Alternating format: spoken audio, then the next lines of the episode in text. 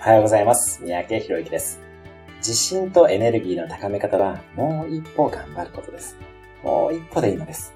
例えば、仕事で資料を作っていて、このレベルでいいかなと思ってから、もう一度だけ遂行する。勉強のために本を読んでいて、あ、疲れたなと思ってから、もう1ページだけ本を読んでみる。そのもう一歩の努力があなたに自信とエネルギーをもたらします。